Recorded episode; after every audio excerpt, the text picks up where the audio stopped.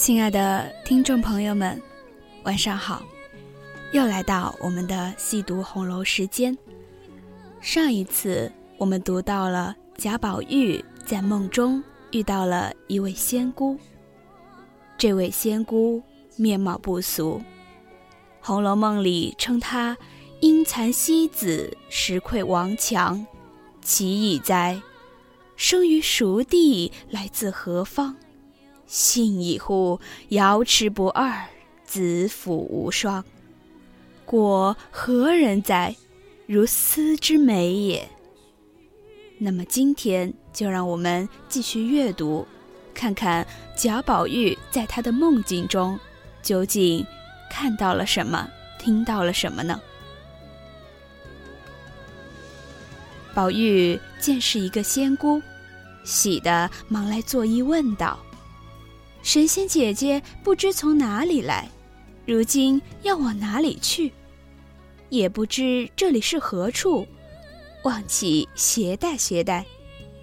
仙姑道：“吾居离恨天之上，冠愁海之中，乃放春山浅香洞，太虚幻境，景幻仙姑是也。”思人间之风情月债，长尘世之女怨难知。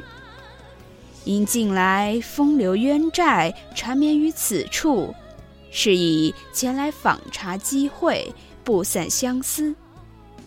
今忽与尔相逢，亦非偶然。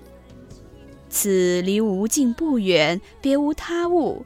仅有自采仙茗一盏，轻酿美酒一瓮，素练魔舞歌姬数人，心填《红楼梦》曲十二支，是随无意有否？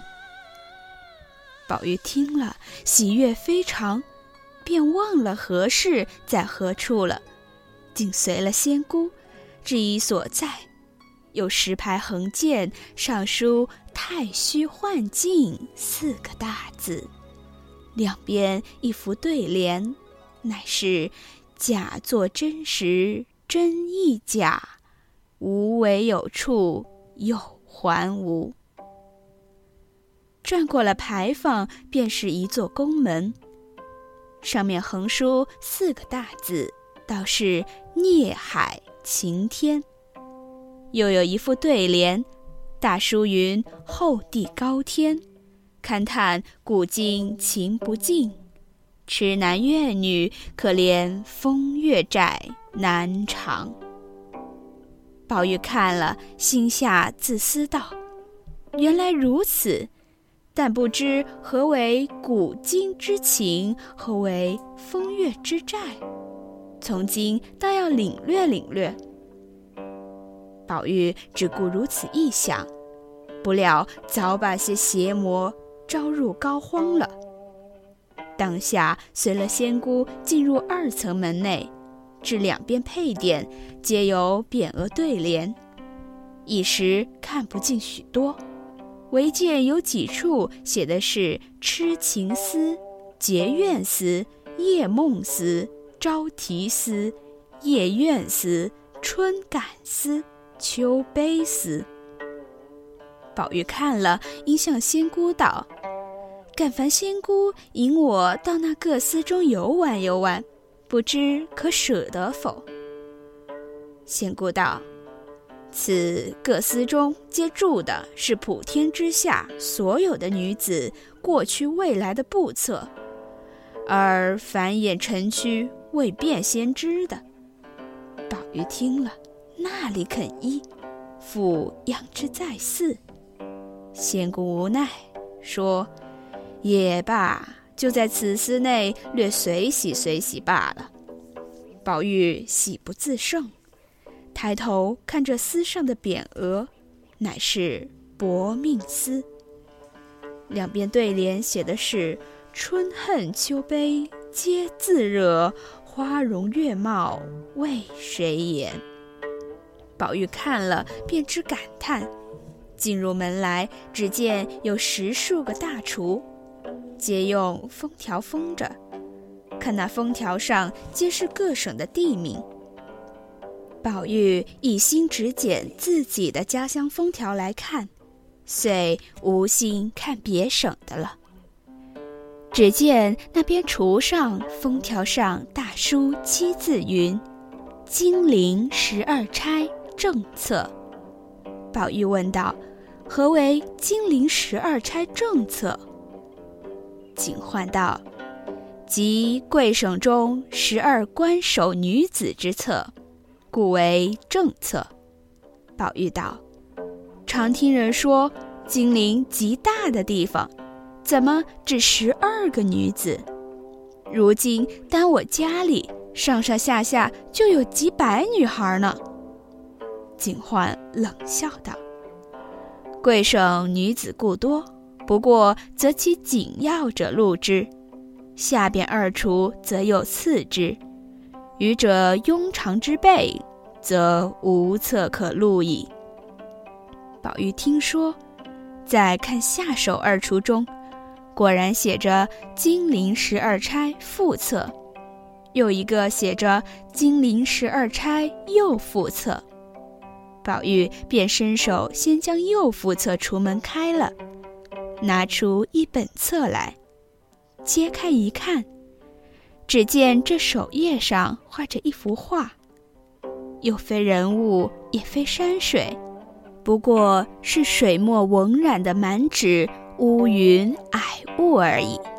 后有几行字迹，写的是“霁月难逢，彩云易散；心比天高，身为下贱；风流灵巧，招人怨。”手摇多因毁谤生，多情公子空牵念。宝玉看了，又见后面画着一簇鲜花，一床破席，也有几句言语，写的是“枉自温柔和顺，空云似桂如兰。看见幽灵有福，谁知公子。”无缘。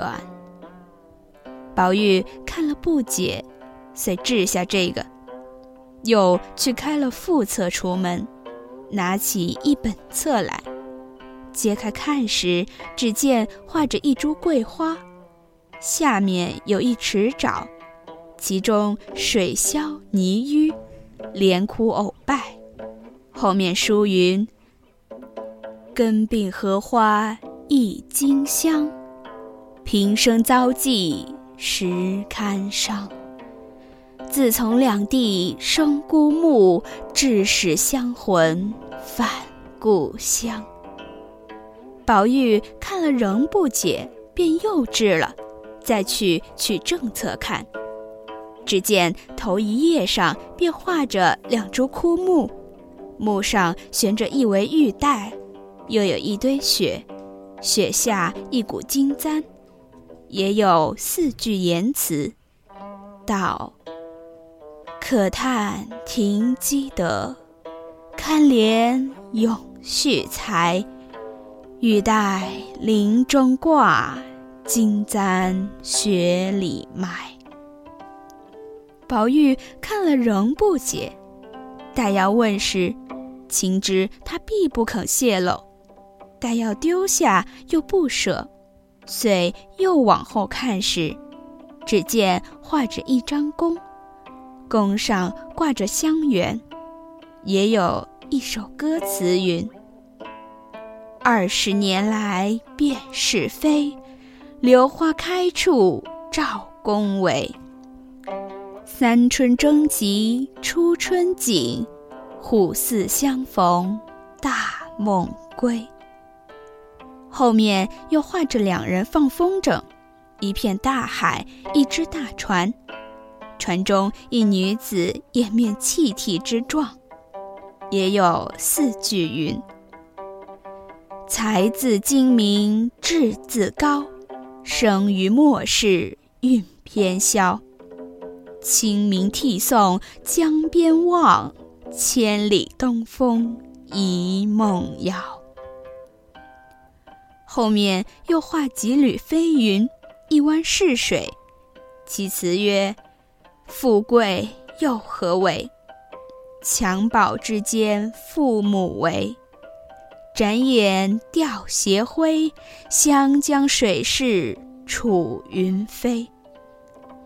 后面又画着一块美玉，落在泥污之中。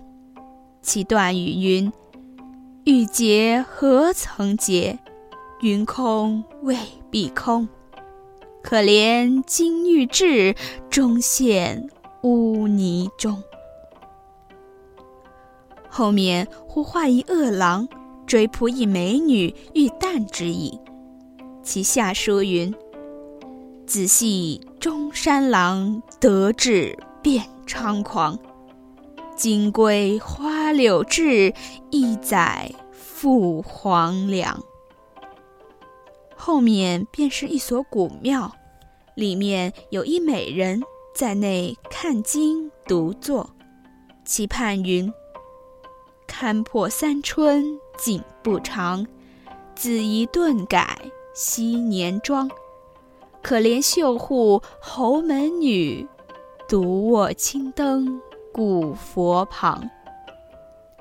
后面便是一片冰山，上面有一只雌凤，其畔曰：“凡鸟偏从末世来，都知爱慕此生才。”一从二令三人木，哭向金陵事更哀。后面又是一座荒村野店，有一美人在那里访妓，其畔云：“事败休云贵，家亡莫论亲。偶因寄刘氏，巧得遇恩人。”事后又画着一盆茂兰，旁有一位凤冠霞帔美人，也有盼云：“桃李春风结子完，到头谁似一盆兰？如冰水好，空相妒，枉与他人作笑谈。”后面又画着高楼大厦。有一美人悬梁自缢，其畔云：“晴天晴海换情深，情既相逢必主淫。满言不笑皆容出，造性开端实在宁。”宝玉还欲看时，那仙姑知他天分高明，性情隐晦。恐把仙机泄露，遂掩了卷册，笑向宝玉道：“且随我去游玩奇景，何必再次打这闷葫芦？”宝玉恍恍惚惚，不觉弃了卷册，又随了警幻来至后面，但见珠帘绣幕，画栋雕檐。说不尽那光摇朱户，金铺地，雪照琼窗，玉作宫。更见鲜花馥郁，异草芬芳，真好个所在。宝玉正在观之不尽，忽听警幻笑道：“你们快出来迎接贵客。”一语未了，只见房中又走出几个仙子来。皆是和媚翩跹，羽衣飘舞，皎若春花，媚如秋月。一见了宝玉，都愿傍警幻道：“我们不知系何贵客，忙得接了出来。姐姐曾说，今日今时必有绛珠妹子的生魂前来游玩旧景，故我等久待。”何故反引这浊物来污染这清净女儿之境？宝玉听如此说，便吓得欲退不能退，果觉自行污秽不堪。警幻忙协助宝玉的手，向众姊妹道：“你等不知原委，今日原欲往荣府去接绛珠，是从宁府经过。”偏遇宁荣二公之灵，主吴云：“吾家自国朝定鼎以来，功名义世，富贵流传，虽历百年，乃运中数尽，不可挽回者。故晋之子孙虽多，竟无可以继业。